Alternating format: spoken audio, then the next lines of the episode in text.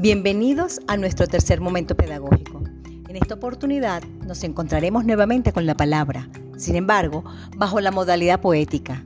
Hasta ahora hemos visto narrativa, diferentes tipos de textos, los hemos leído, disfrutado, hemos escrito sobre ellos y hasta los hemos cuestionado.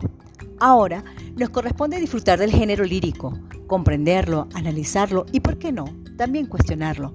Así que los invitamos a revisar nuestra ruta de aprendizaje y apropiarse progresivamente de esa temática que allí se plantea.